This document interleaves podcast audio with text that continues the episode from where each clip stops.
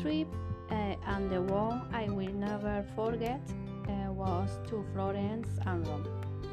Uh, I went uh, with my family, my husband, and my children uh, two years ago. It was the first time I was on a plane, and so I was uh, very nervous uh, because I don't like planes much. We arrived late to Florence, so we went to the hotel to rest. The next night, uh, we had a tour of Tuscany, uh, scheduled uh, where we saw the Pisa Tower. We went uh, to Siena, where we saw the cathedral. Uh, then we went to San Gimignano. There we had lunch in a winery with food and typical wines from that area.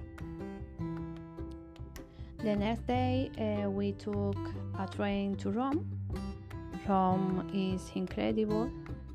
In all the streets, there are uh, some kind uh, uh, of monuments.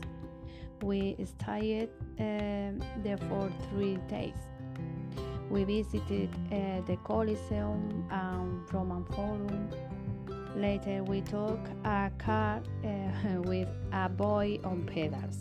It was a very fun moment. and he took uh, us to the Vatican, his uh, church. We were working all afternoon.